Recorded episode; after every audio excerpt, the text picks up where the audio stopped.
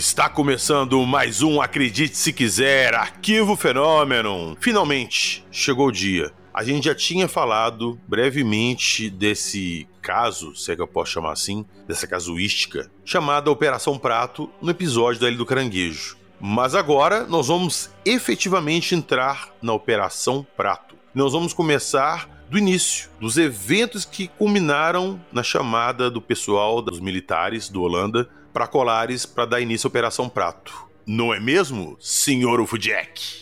Isso aí, Mr. PH. Salve, salve, galera. Bom dia, boa tarde, boa noite para todo mundo aí. Hoje, então, nós vamos começar a falar sobre essas ocorrências que levaram à Operação Prato. E ao contrário do que as pessoas imaginam, isso não começou em Colares. Começou no Maranhão, alguns meses antes, inclusive um dos casos que levaram a isso tudo, que culminaram na Operação Prato, foi o da Ilha do Caranguejo, que a gente já abordou aqui em outro programa.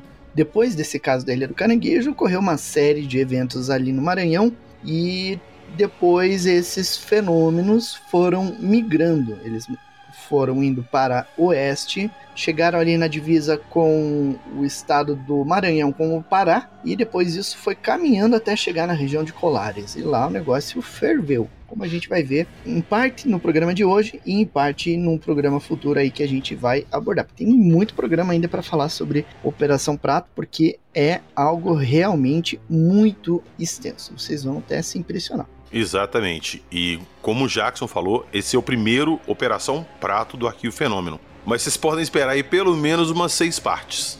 Talvez até mais. tá vendo? Talvez até mais.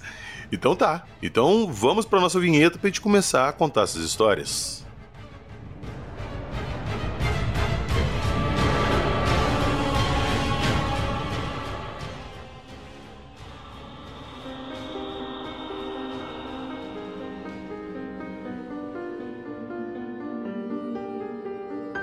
Desaparecimentos inexplicáveis, raio paralisante, fase gurupi, luz vampira, seres extraterrestres.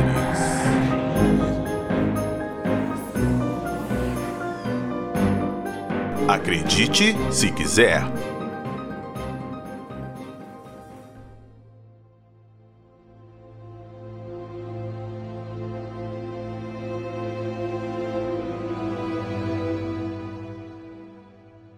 Senhor Ofudjack, antes de irmos ao Maranhão e começarmos a conhecer esses casos que foram o início da Operação Prato, vamos escutar nosso relato. O relato do Rainer. E eu vou te falar, meu amigo, é um relato daqueles.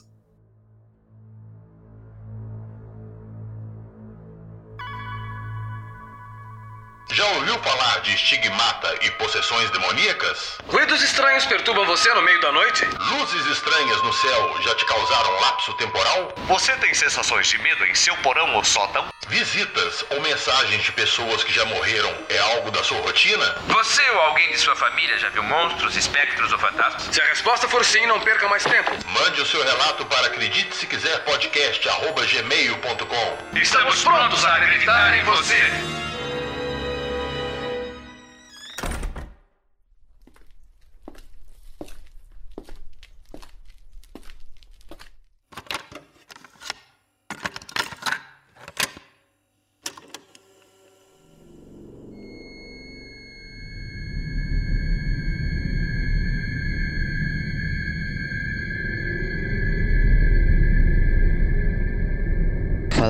Tudo bem? Então, cara, na verdade, a primeira vez que eu ouvi falar de OVNI, eu era muito pequeno. eu lembro que da primeira vez que a gente tinha um computador em casa, eu ainda morava com a minha mãe e minha tia, e a gente, eu e minha tia ficamos, virávamos à noite lendo sobre relatos foi com seis anos que eu conheci o caso da Beth do Barney Hill, né? E o meu relato é o seguinte, cara, eu tinha 19 anos, mais ou menos assim. Eu cheguei em casa aí por volta das, seis e meia da tarde, tomei banho e deitei assim na minha cama, no quarto, pra ficar vendo vídeo de, de YouTube e tal, esse tipo de coisa. E, cara, é, nessa época a gente morava em uma casa que era uma casa muito pequena, num quintal muito grande, cheio de árvores, muito escuro. E tava, tipo, assistindo YouTube e de repente, cara, eu comecei a meio que ficar muito sonolento, muito sonolento, muito sonolento. E eu apaguei. E eu só lembro de abrir os olhos novamente, é, deitado na mesma posição que eu estava, é, olhar na porta do meu quarto e ver um ser baixo, cinza, muito magro, os pés muito estranhos, pareciam bolas embaixo dos pés, como se fossem cascos, com a cabeça pontuda e, e, e para trás. E na hora que eu levantei, que eu vi esse ser, eu não tive medo. É como se ele me conhecesse ou eu conhecesse ele. Eu levantei da cama e comecei a seguir esse ser até o quintal da minha casa. E na hora que eu vi, tinha uma nave toda iluminada pairando em cima de um dos pés de manga mais altos que tinham na minha casa. Eu andei com esse ser no quintal. A gente tinha nessa época dois cachorros muito bravos e os cachorros simplesmente não latiram para eles, não olharam para eles, como se eles não estivessem ali. Aí eu subi até a nave. No que eu subi até a nave, a gente tinha um ser lá dentro esperando e a gente conversava. E eu conversava com eles. Só que eu não consigo, eu não consigo de verdade me lembrar o que, que eu conversava com eles. Mas a gente conversou, tudo por telepatia, por alguns minutos. Era uma, eu lembro que era uma conversa muito rápida, onde como se ele soubesse o que eu tava pensando e eu soubesse o que ele tava pensando. E a única parte da conversa que eu lembro foi a parte final, aonde eu cheguei e falei para ele assim, cara, não, eu não vou ficar aqui com tudo isso que você tá me dizendo. Eu vou embora com vocês. Eu, eu não quero saber. Deixa minha família para trás, eu não ligo. Eu vou embora. E ele falou: Não, você não vai, você não tem você não vai nem se lembrar disso, inclusive é a hora de você acordar. Volta. Aí na hora que ele falou isso, eu acordei é, dentro do meu quarto, com todas as luzes da casa desligadas, a TV desligada, e na hora que eu dormi, isso é uma coisa importante, tava tudo ligado, tava tudo desligado, porque eu não ia dormir, né? Eu só fiquei muito sonolento e acordei com esse ser na porta do meu quarto. Então, assim, a TV tava tocando vídeo, tava tudo, a casa inteira funcionando, e na hora que ele falou volta, eu acordei com a TV desligada, todas as luzes da casa desligadas, a porta do meu quarto fechada, e eu dormindo na minha cama. Eu lembro de não ter medo, de simplesmente entender que eu estava no meu quarto e, e dormir.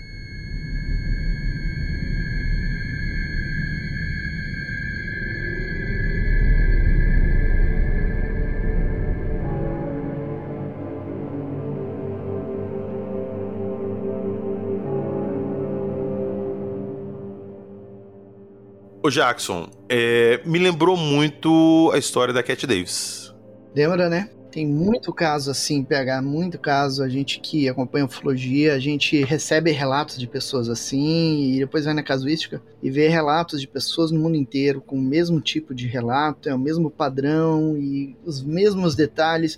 E eu, sabe o que é curioso? É que essas pessoas, elas não são do meio ufológico, elas chegam ali, elas relatam um fato, e aí você vai nos detalhes dos relatos e você percebe os padrões padrões que a gente encontra em todo tipo de relato de abdução. Né? E isso é realmente algo muito interessante, né? Que derruba aquelas teses céticas, né, que o pessoal costuma levantar para explicar as abduções. Se fosse uma simples loucura, uma fraude, uma alucinação, você não teria um padrão de ocorrências como você encontra nos casos de abdução. Pois é. Eu conversei com o Rainer, quando ele me mandou esse relato dele, eu conversei com ele e falei que, pô, seu relato é, é, fantástico, cara. Você já pensou em fazer uma regressão? Eu converso com a Bruna, você olha lá com ela, faz uma regressão, de repente você descobre o que aconteceu, se foi a primeira vez, se teve outros antes desse, ou depois até. Ele me falou, Jackson, que ele não estava muito confortável com isso ainda, que ele criou coragem para vir contar, então eu respeitei, falei, ó, no seu tempo, quando você quiser, se você se sentir confortável, eu falei com ele, de repente você pode descobrir uma coisa que vai atrapalhar o jeito que você vive hoje.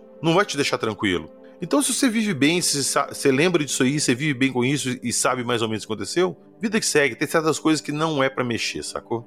Pois é, e a gente participou de um podcast chamado O Contar, um programa especial sobre abduções, e a gente comentou justamente isso, sobre esse aspecto, né, de que às vezes o abduzido ele tem uma vida saudável, digamos assim, apesar do, do que ocorreu, e que ele tem abdução, ele não lembra dos detalhes do que aconteceu a bordo, ele sabe que foi abduzido, mas não lembra dos detalhes, e a vida dele tá ótima, tá tudo bem, né? E às vezes relembrar a abdução pode desencadear certos traumas, certas situações que podem complicar a vida da pessoa. Então, fazer uma hipnose para lembrar isso, lembrar esses detalhes, tem que ser é, com muita certeza da parte do abduzido. Ele tem que estar ciente do que pode acontecer, dos riscos de lembrar. Né? Mas não quer dizer que relembrar os detalhes ferra a vida de todo mundo, não é isso. É que é, é a forma como o abduzido encara se ele está preparado para aquilo, se ele tem a maturidade para aquilo naquele momento. E depois como que ele vai trabalhar essas descobertas. Né? E a vida dele pode até melhorar se ele souber usar isso em seu benefício. É, vamos lá. Vamos dar tempo ao tempo. Rainer, se você quiser, estamos à disposição. E rapidamente, nós vamos relembrar agora o episódio de Ufologia Gaúcha que nós soltamos algumas semanas. E lá na conversa com o Márcio Parucini, nós citamos, na verdade eu citei, um caso que eu tinha meio que descoberto em final de 2022 de um avião da FAB que tinha sumido, que os pilotos foram encontrados carbonizados, vocês se lembram. Pois bem, escutando esse episódio, um dos nossos apoiadores, o Paulinho, Paulinho, meu amigo, C17, abraço, tamo junto deu uma hipótese muito plausível que pode ter acontecido. Novamente, eu achei estranho, os pilotos estavam lá carbonizados, eu não entendo muito de aviação, mas vão escutar a versão do Paulinho aí, e se alguém tiver mais alguma informação nesse sentido, entre em contato e compartilhe. Fechou?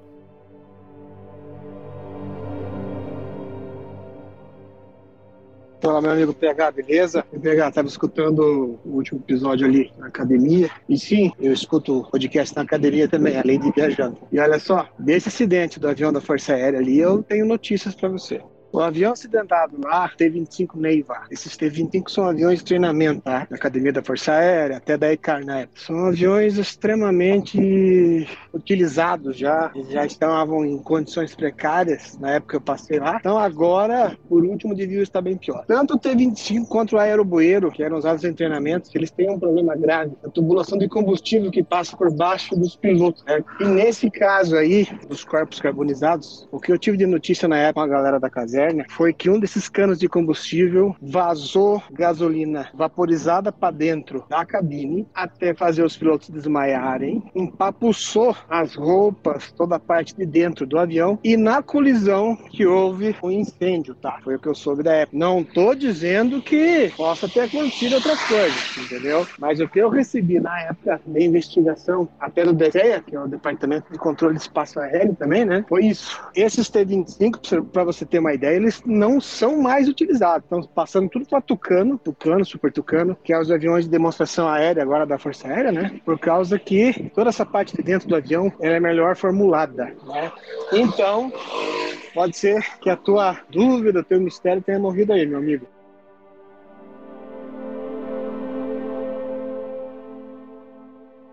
Ó, mais do que ninguém eu queria acreditar que fosse um caso assim, realmente ufológico, tivesse acontecido alguma coisa. Mas, aparentemente ali, além de mim, muita gente não, não deu atenção. O pessoal não deu atenção, né? Pro, pro caso. Mas parece que foi. Tinham realmente explicações comuns ali. O Paulinho acabou de falar. Era um modelo de avião que a mangueira de gasolina passava embaixo, deu algum vazamento, encharcou eles, eles naquele pavoramento tentando um lugar pousar, deu uma faísca, pegaram fogo. O avião tem revestimento anti-chamas, os dois torraram e o avião caiu. Portanto, daremos por encerrado esse caso.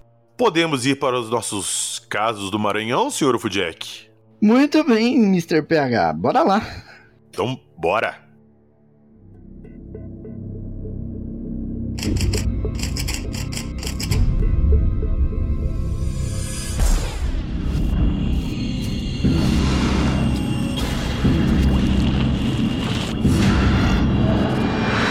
Você está ouvindo o Arquivo Fenômeno.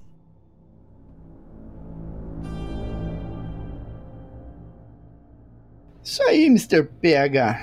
Então, bora lá. A gente sabe que a Operação Prato, ela tinha várias funções. Ela tinha por objetivo acalmar a população, dar respostas para a população, dar uma sensação de segurança para ela, mas também entender o que estava acontecendo, estudar o fenômeno e entender o que, que estava por trás de tudo aquilo, documentar e, e tudo mais. Esse fenômeno que levou os militares até a região de Colares chama-se chupa-chupa. Mas ele não começou em Colares, ele começou lá na região é, ali nos arredores de Belém, mais precisamente na Ilha do Caranguejo, em 26 de abril de 1977. E depois dessa data, ali pelo mês de maio, maio, junho, começou a ocorrer alguns avistamentos em outros municípios ali, nos arredores da cidade de São Luís também, e foi alguns casos até na fronteira com o Piauí, e casos que assustavam as pessoas casos que geravam ferimento, geravam problemas psicológicos e também casos que geravam morte, como a gente vai ver. Ô, ô, Jackson, esses casos que a gente vai falar hoje, eles têm a mesma casuística do chupa-chupa que aconteceu em Colares para dar o início à Operação Prato? É exatamente a mesma coisa. É, casos que ocorrem na área rural, pelo menos no Maranhão, ali não ocorria sobre cidades, mesmo cidades pequenas, o objeto sobrevoava apenas na região da zona rural, é, pegava os fazendeiros, a gente sabe que nas zonas rurais as pessoas, os fazendeiros, têm o hábito de sair de dia, sair de noite, sair pescar, sair caçar de noite. E era aí que o fenômeno agia. Ele chegava, surpreendia os pescadores, surpreendia os agricultores no final de tarde ou de madrugada, e ali acontecia o contato. Chegava o objeto, soltava um raio de luz na pessoa, paralisava a pessoa, e depois um outro raio de luz aparentemente extraía o sangue dessas pessoas.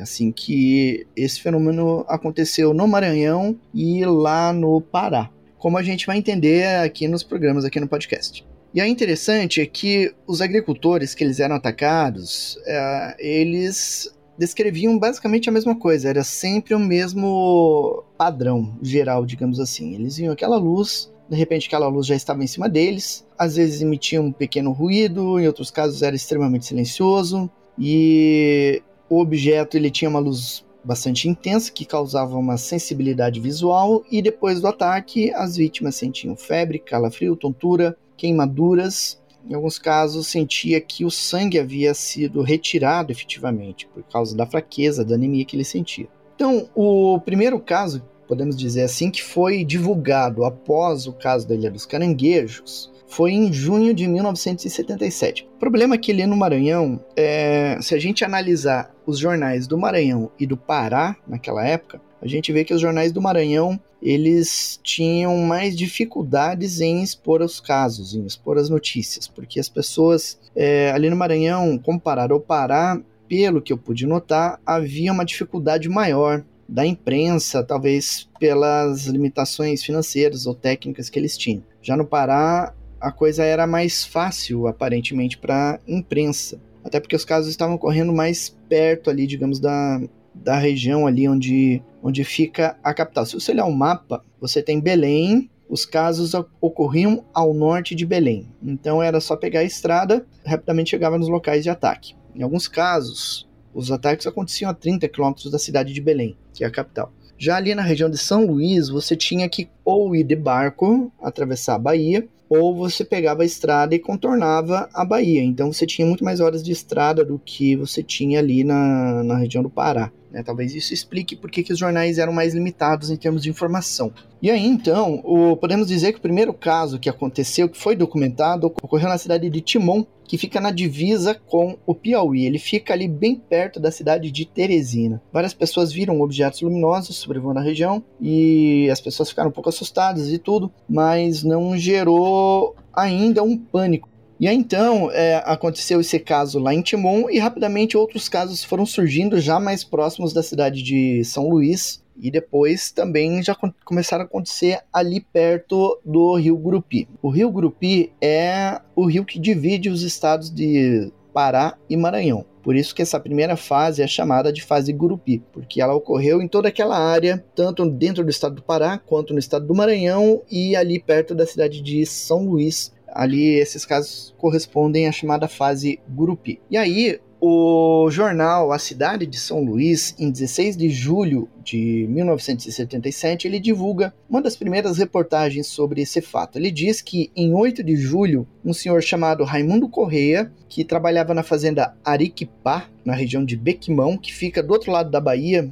de São Luís, ele voltava para casa de noite quando ele foi queimado por uma tocha luminosa voadora, que deixou várias lesões no corpo. Tocha voadora? É, é porque aquilo parecia um fogo, como ele descreveu. Né? A gente sabe que o povo menos instruído das zonas rurais, ele vai relatar o fenômeno de acordo com a realidade dele. Ele não vai dizer que, ah, eu vi uma nave espacial. Ele vai dizer, ah, eu vi uma tocha, porque lembra uma tocha. Exatamente. O meu espanto foi ele falar que viu uma tocha luminosa, porque era uma luz que queimou ele, só podia ser uma tocha que Sim, voava. É, é isso. E aí, olha que interessante. Nessa mesma reportagem, fala que moradores da região de Bequimão, o mesmo lugar onde esse cara foi queimado, ele fala que agricultores da região de Bequimão estavam aparecendo mortos no campo, sem sinais de violência. Eles estavam encontrando esses eh, agricultores mortos e não estavam sabendo explicar isso aí. E aí, para aumentar o mistério, eles perceberam que junto aos corpos eles estavam encontrando notas de 500 cruzeiros. né? na época era, não era real, era cruzeiro que se usava, né? E aí, junto aos corpos, sempre encontrava notas de 500 cruzeiros. E aí as pessoas começaram a se questionar por que, que eles estavam morrendo com notas de 500 cruzeiros. E aí eles botaram a culpa em três estrangeiros que estavam morando na região em um hotel. Estavam morando em Bequimão, esses estrangeiros, possivelmente americanos, né? E olha que curioso, esses estrangeiros, eles passavam o dia no hotel e eles saíam à noite em um carro ah, esquisito, como eles falavam. Né? Saía esquisito e andava pelas estradas da região. Ô, Jackson, peraí, calma. Na hora que você falou ali que achavam nota do lado e distribuíam aos estrangeiros, eu imaginei que fosse algum tipo de assalto, algum tipo de ritual, alguma coisa. Mas na hora que você puxou com os caras esquisitos, saía num carro, a gente tá falando, sei lá, de prováveis homens de preto que de repente matavam, acontecia esse fenômeno, chegava lá, colocava dinheiro, aparecer justamente um ritual, um assalto igual eu imaginei, e desviar o olhar do que poderia ser? Possivelmente. Minha opinião, digamos assim. A minha opinião é que já havia um fenômeno que estava ocorrendo, que estava sendo monitorado pelos sistemas de espionagem dos Estados Unidos, e esses três eram agentes desse, desses órgãos de investigação ufológica do governo dos Estados Unidos. E como o negócio estava meio quente ali, eles mandaram esses três para monitorar a situação. E aí, como esses agricultores estavam sendo mortos pelo fenômeno, esses caras chegavam lá, investigavam rapidamente e colocavam uma pista falsa para desviar a atenção. Cara, isso, isso pra mim é muito teoria conspiratória, Jackson. Sério? Pois é. Caramba, cara! Tem registro oficial, é, certidão de óbito desses agricultores que morreram nessa época? Eu acredito que não, PH. Sabe por quê? Veja, por exemplo, o caso da Ilha dos Caranguejos. No caso da primeir, do primeiro caso, que ocorreu em 77, e no caso do segundo, da segunda ocorrência, em 1986, eles não chegaram a fazer a autópsia nos corpos. Eles só fizeram ah, o exame cadavérico superficial lá, mas não chegaram a fazer a autópsia completa para saber do que, que se trata. né? Eles só fizeram um exame para dar. ah, redigir o, o documento lá que precisava. E aquilo que eu falei antes, né? A, a impressão que existe aqui no Maranhão, as coisas eram mais ah, difíceis, mais talvez atrasadas ou menos. ah, Eu entendi o que você quis dizer, que lá eles não tinham essa, esse cuidado de isso. registrar tudo, de catalogar, de dar um encerramento. Fica por Isso. isso mesmo e vida que segue. É, isso, bem, bem colocado. Então, se não foi feito no caso da Ilha do Caranguejo, que gerou grande repercussão, eu acredito que um caso, nesses casos, numa área ainda mais rural e mais distante da capital, eu acredito que não tenha esse tipo de registro. É, Até porque também começar a divulgar isso e começar a alarmar a população, como a gente vai ver que aconteceu em Colares mais pra frente, não é uma boa ideia, né? Pois é. E aí, o mesmo jornal, ele cita também que um outro lavrador chamado Faustino Pereira, ele foi seguido por um outro objeto uma- que ele definiu como uma bola luminosa, e essa bola luminosa começou a perseguir ele na estrada, ele estava andando de noite. E aí ele correu para casa, ele chegou na casa dele, e para você ver o pânico que ele estava, ele chegou na casa dele e desmaiou. E aí essas histórias começaram a se espalhar pela região, a imprensa maranhense começou a divulgar com mais ênfase esses casos e as pessoas começaram a se assustar realmente com esse fenômeno. Ô Jackson, essa região aí é uma região que tem faixa litorânea, mar, mas tem rios também que cortam, né? Tem, tem vários rios. O próprio rio Gurupi, né, é um, é um exemplo. E existe a Baía, Baía de São Luís, onde fica a própria ilha de Ilha dos Caranguejos. E aí tem outros rios internos ali que vão percorrendo a região. Ali são rios menores se comparados aos do Pará, mas é igualmente a área com bastante rios, né? É porque a gente sempre comenta que muitos desses avistamentos estão em regiões que possuem água, represa, rios, mares.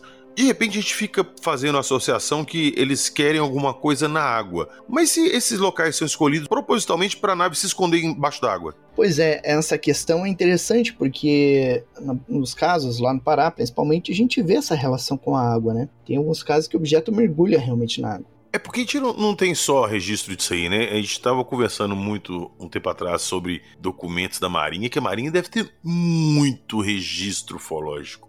Ela tem.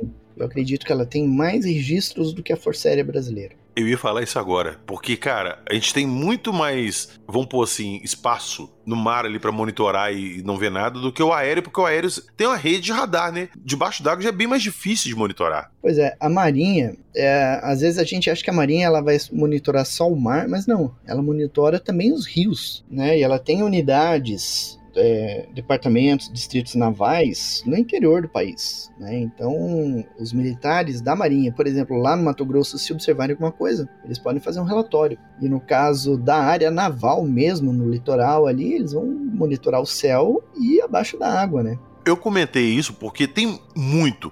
Eu acho que boa parte dos avistamentos assim de, de, coisas grandes, de naves mesmo, a gente pode chamar de nave, dessa casuística, dessa região aí da Operação Prato, eram próximos do Rio. É, todas elas próximas do rio, vindo do rio ou indo em direção ao rio, e isso é bastante interessante. Quando a gente falar sobre os documentos, sobre os dados registrados, trajetórias de voos, características, isso vai ficar bem claro para os ouvintes. Mas vamos lá, continua. Muito bem. Então, aí os casos lá no Maranhão, eles foram se espalhando. Então, aconteceu lá em Timon, São Vicente Ferrer, São Bento, várias cidades ali, a própria cidade de Pinheiro, os casos foram ocorrendo. Lá na região de São Bento ocorreu um caso mais dramático, digamos assim. Um senhor chamado João Barros, ele tinha 41 anos na época, ele era pescador e ele estava no rio da região pescando de noite e por volta de uma hora da manhã ele estava em companhia de dois amigos quando surgiu um objeto muito iluminado que pairou sobre o barco. Esse objeto tinha coloração avermelhada no centro e azul esverdeada nas laterais. Esse objeto passou bem próximo do barco pelas costas do João Barros. E ele então ficou sentindo as costas ardendo por três dias após o contato. É como se você ficasse no sol, né? Você fica lá o dia inteiro, aquela luz batendo ali, aquela a luz solar batendo. No caso dele, foi algo em questão de minutos. Aquele objeto passou e já causou essa queimadura. Então imagine a energia que vem desses objetos, né? E eu já uma dúvida que me surgiu agora. A maioria dos avistamentos dessa região aí da Operação Prato, elas têm esse relato de o objeto queimava? Em alguns casos, sim. É, mas o queimar geralmente está associado à luz que o objeto emitia nas pessoas. Não era di diretamente do, do objeto, objeto, sim. É. E olha que os objetos, eles muitas vezes eles voavam baixo sobre as cidades. A gente vai ver depois, lá na, na região do Pará, por exemplo, um OVNI ele quase pousou no campo de futebol de Colares. Teve um outro que chegou a pousar num campo de futebol na cidade de Vigia. E não houve esse relato de calor. Então é relativo.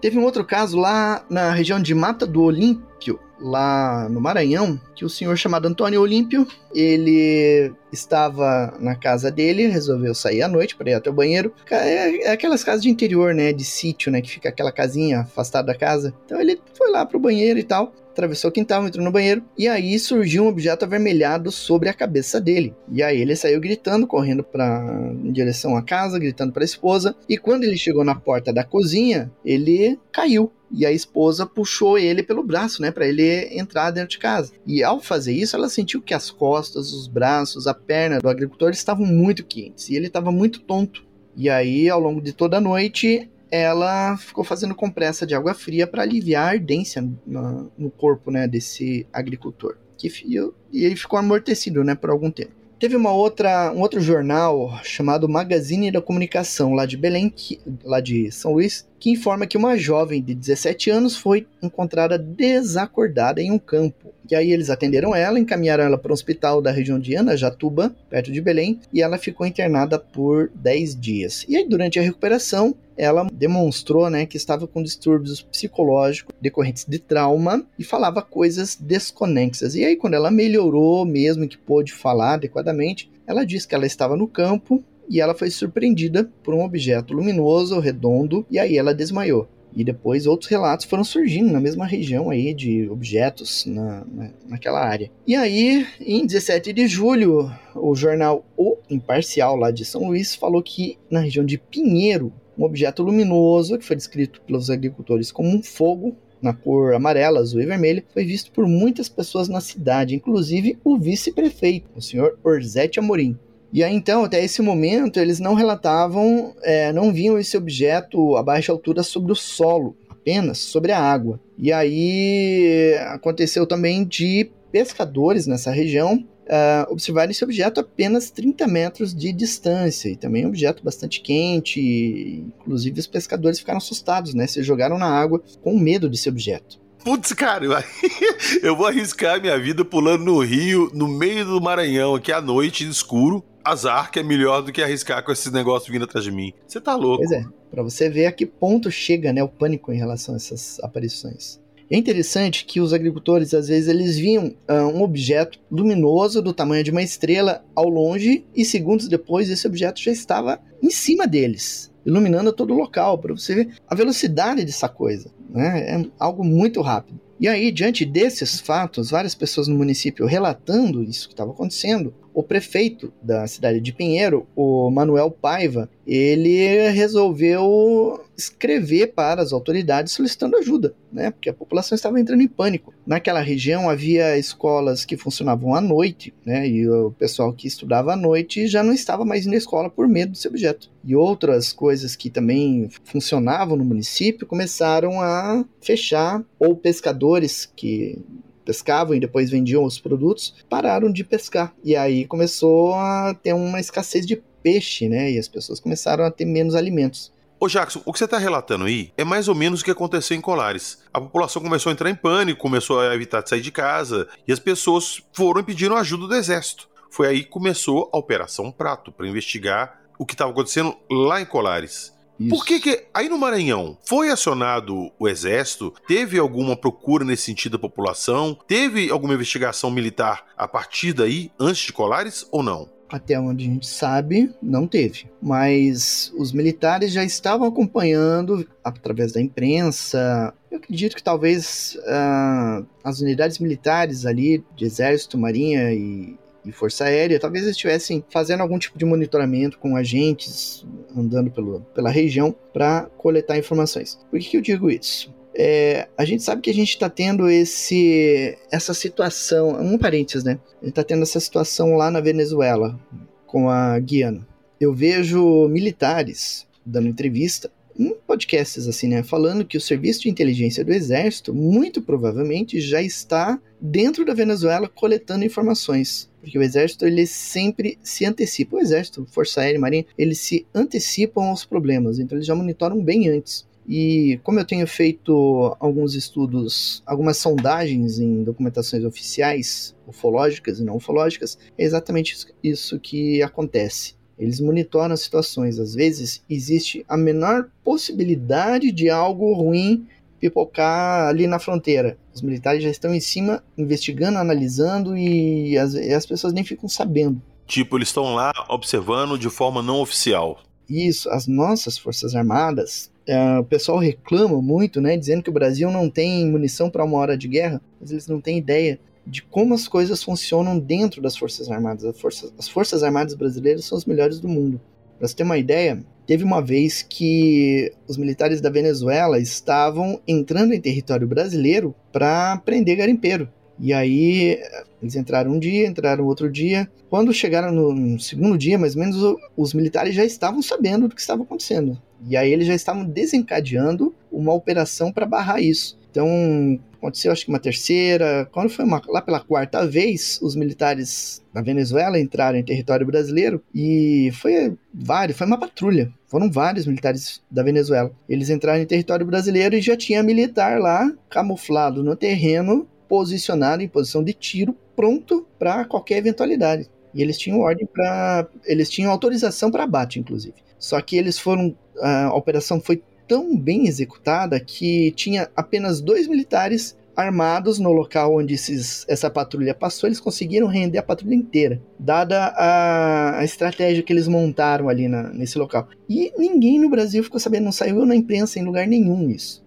E tem outra também, né? Essa época que nós estamos falando desses acontecimentos nessa região, era ditadura militar, né? Sim. Então, qualquer coisa diferente eles, eles iam ficar de olho mesmo. Então, eu acredito que havia agentes ali e essas informações não, não são liberadas ainda, né? Tem muita coisa sobre a Operação Prato, sobre essa época aí envolvendo ufologia que nunca foi liberado. Então, fica essa minha suspeita de que havia realmente alguma coisa, alguma operação em andamento, não só brasileira, né? Como a gente viu aqueles três gringos ali na região de Bequimão, né? Sim, sim.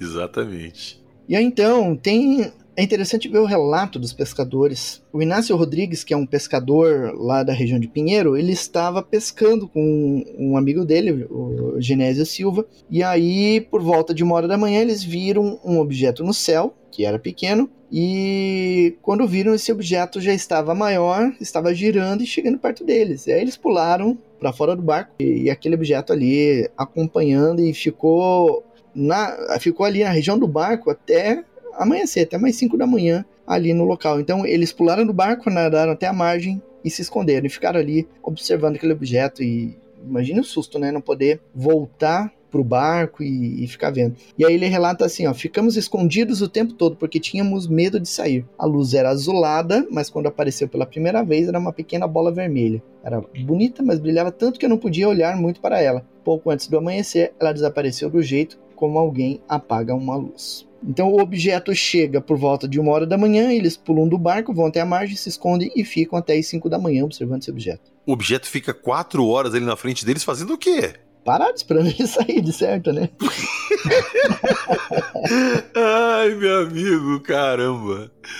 E aí, na região de Pinheiro, esses casos eles foram se espalhando e foram se tornando cada vez mais famosos. Até que a imprensa lá de São Luís já estava divulgando, e um repórter, um cinegrafista, resolveu ir até a cidade, né, para ver o que, que estava acontecendo por lá. E ele ficou duas semanas entrevistando os moradores, ficou fazendo vigília, né, tentando documentar o que estava acontecendo. E ele conseguiu fazer a filmagem de objeto. E é interessante o depoimento dele. Ele fala assim, ó, cerca de 90% das pessoas com quem conversamos tinham visto OVNIs.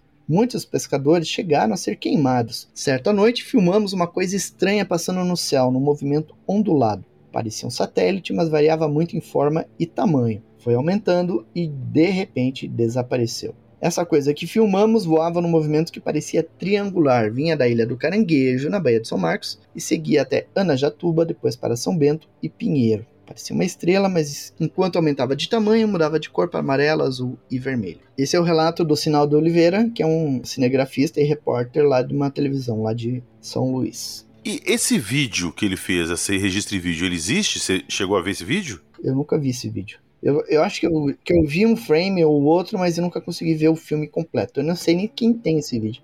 Nós citamos aqui várias é, depoimentos, reportagens, saiu no jornal e tal. Essas matérias elas existem ou existe só, só a referência a essas matérias? Elas não apenas existem, como elas estão lá no portal Fenômeno, essas reportagens. Boa, Jackson! E elas compõem o vídeo sobre OVNIs no Maranhão, que está lá no portal Fenômeno. Então pronto. Então não preciso nem falar, né? Quando eu falar no final do episódio aí que ah, o que tudo que nós falamos aqui está na descrição do episódio, estará lá. Vão lá, vejam as matérias da época. É, nesse vídeo eu mostrei as reportagens e mostrei o local onde os fatos ocorreram, as cidades e os locais mesmo onde esses fatos ocorreram. Tenho certeza que todo mundo vai gostar se for lá ver. Uh, aí sim, aí sim. Aí, na região de Pinheiro, é interessante porque ali na mesma época ocorreu um caso de abdução do José Benedito Bogeia, que a gente já falou hum, aqui no canal. Hum, sim, nós falamos. Nossos apoiadores escutaram esse caso, é o caso Benedito Bogeia. Ele foi abduzido e foi curado do, do problema de visão que ele tinha, né? É um caso bastante interessante para os apoiadores do canal. Então, se você está curioso com esse caso, já se torne um apoiador e tem acesso. Exatamente. Você está ouvindo? Acredite se quiser.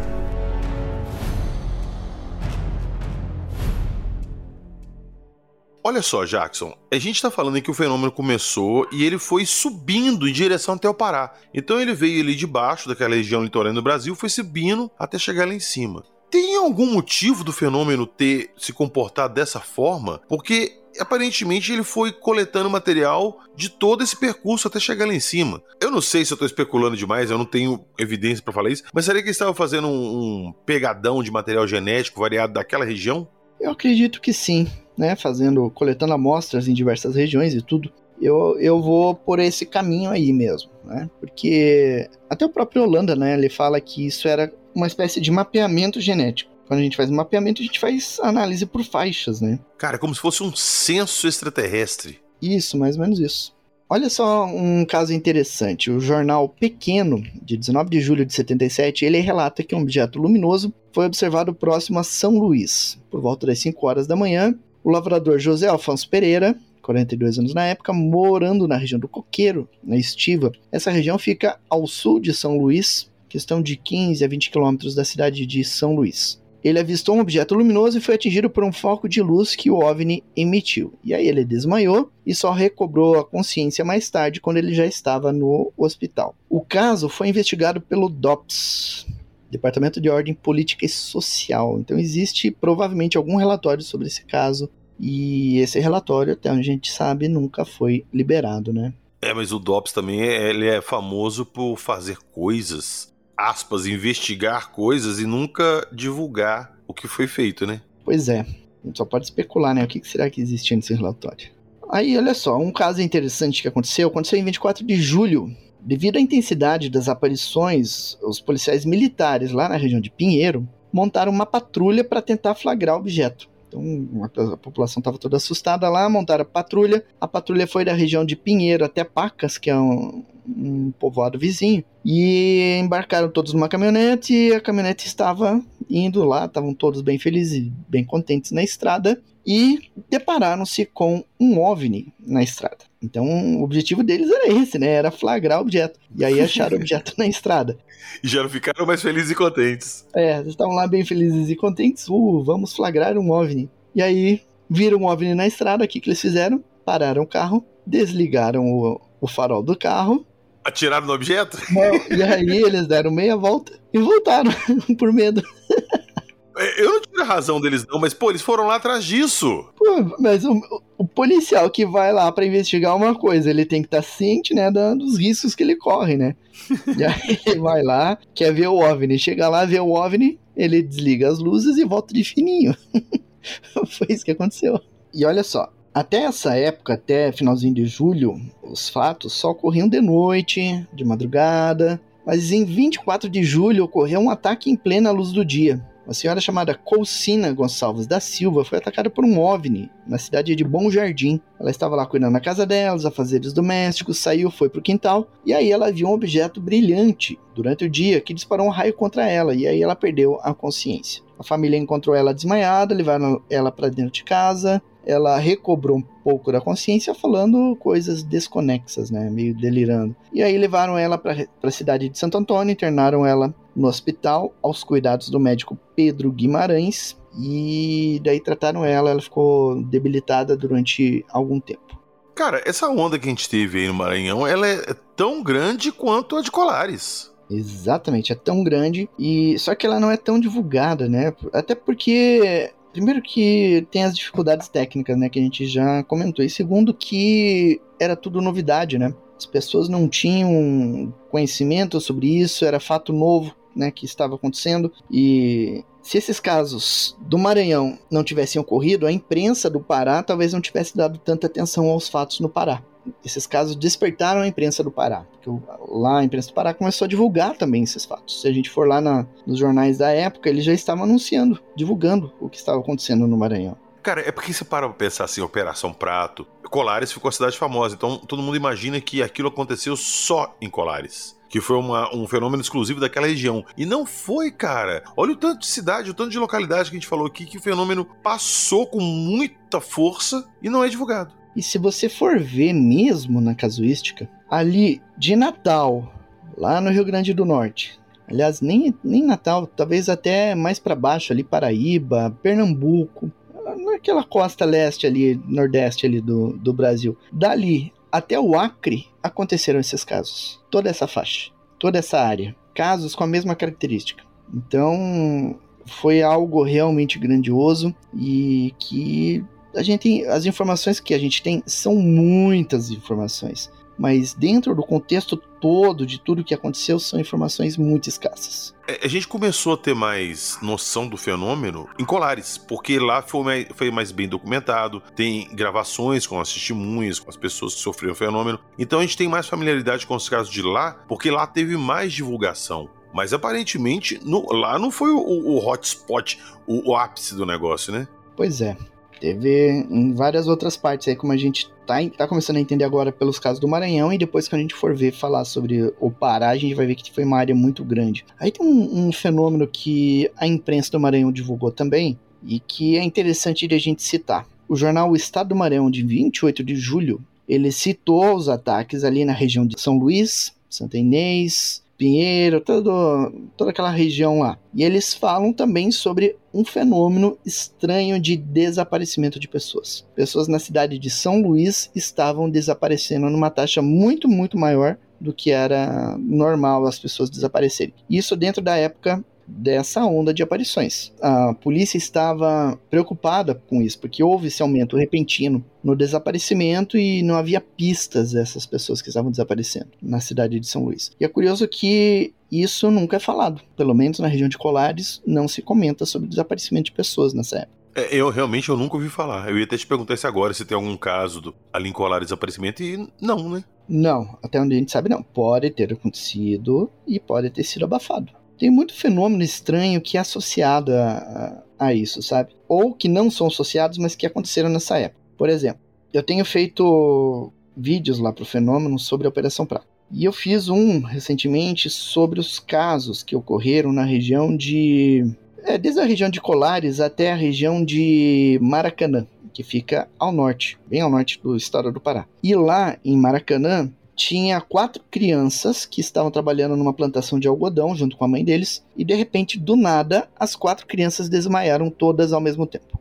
E aí elas, quando elas recobraram a consciência, elas falaram que houve um raio que desceu na cabeça delas e que causou tontura, calor excessivo e elas desmaiaram. E aí esse fenômeno repetiu ali alguns dias depois, também com desmaio de criança. Será que isso aí não seria um raio, raio mesmo não? Um relâmpago? Eu acho que não, né? Porque a mulher ela não desmaiou, foi só as crianças. As crianças que estavam ali naquele campo e não foi visto OVNI, não foi relatado tempestade, apenas o desmaio durante o dia e as crianças relatando que viram um raio descendo na cabeça delas. É, se não tinha nem sinal de tempestade, de chuva nem nada, o raio já é bem descartado, né?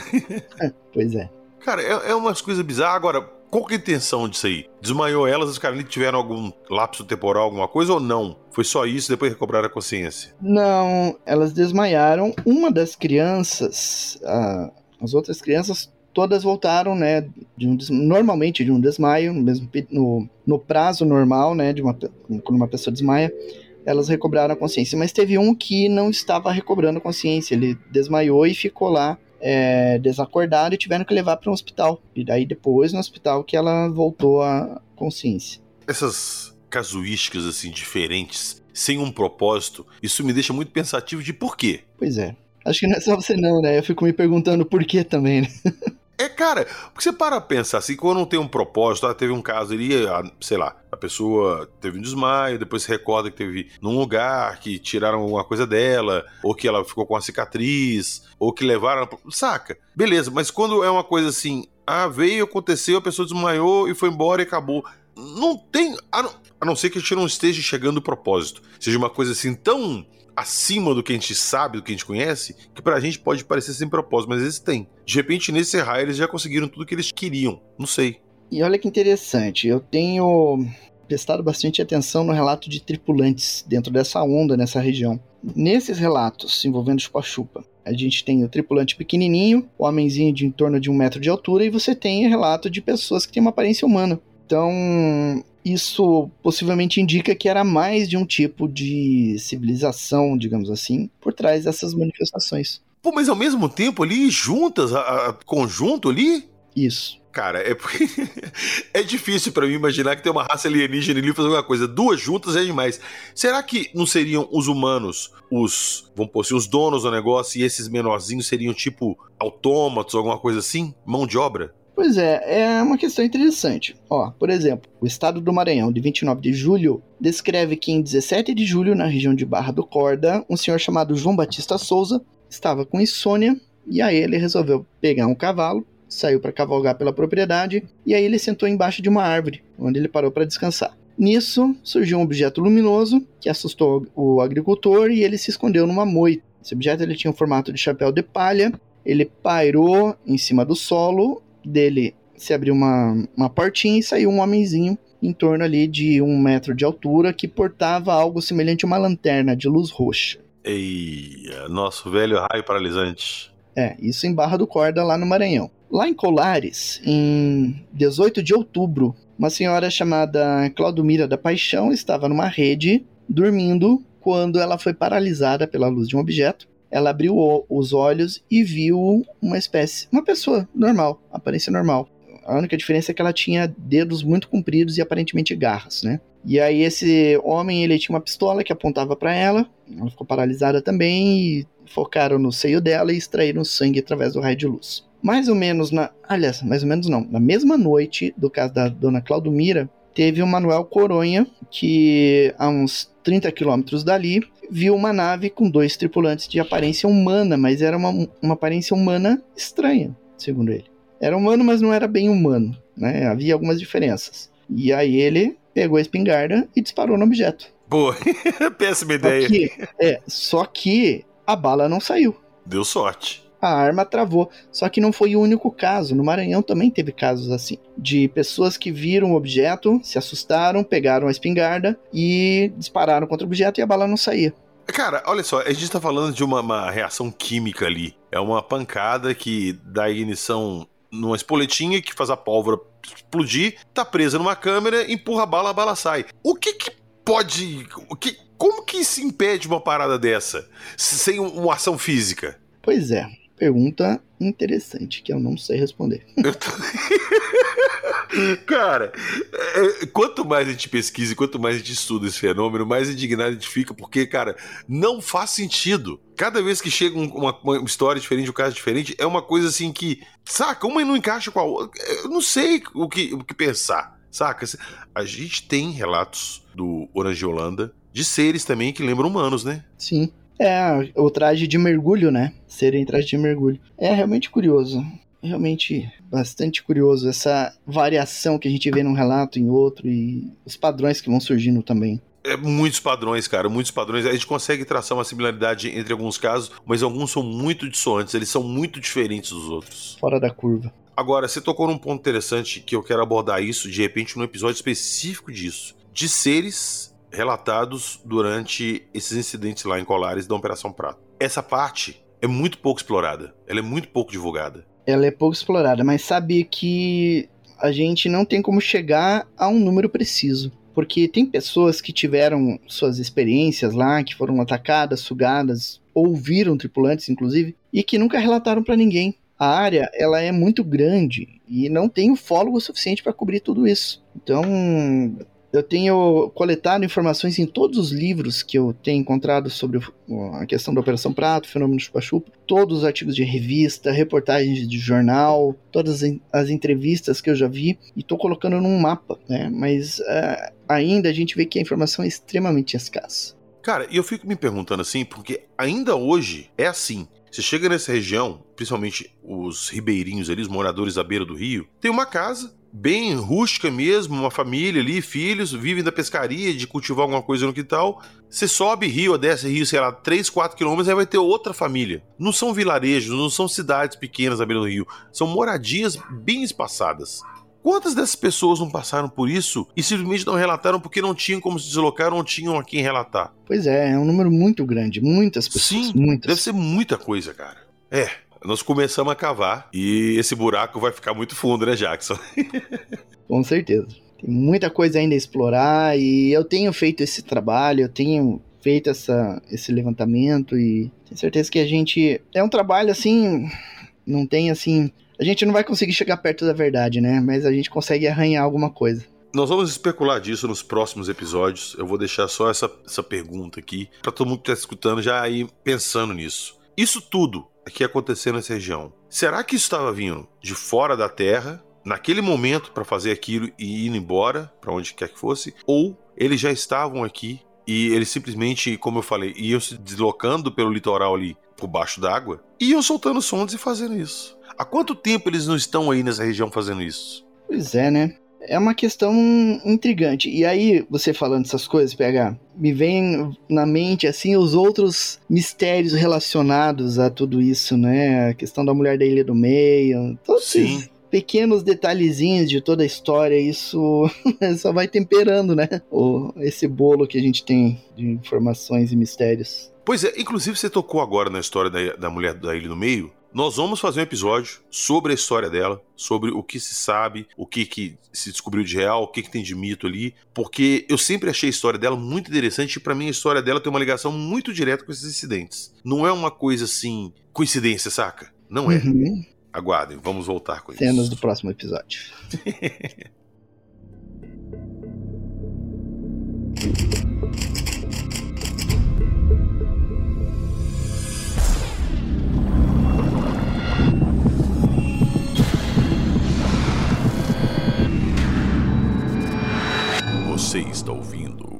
o Arquivo Fenômeno.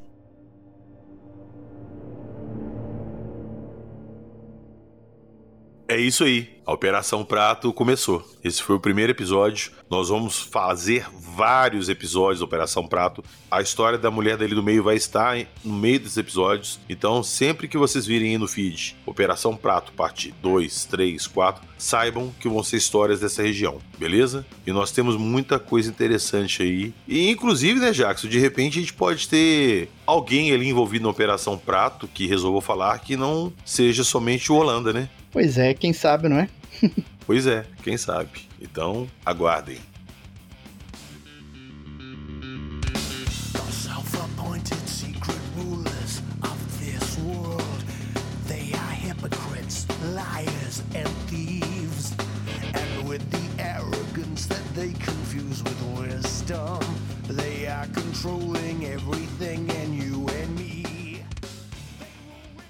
Como eu falei antes no episódio, tudo que nós falamos hoje vai estar na descrição do episódio. Todo esse material que o Jacques está preparando lá sobre a Operação Prato, desses casos do Maranhão, estarão na descrição do episódio, tanto lá no Fenômeno quanto no canal Fenômeno lá do YouTube. E aproveita e também já se inscreva no canal Jackson Camargo, que tem esse mesmo material que vai ter lá, só que em inglês. Vamos contar a história da Operação Prato pro mundo.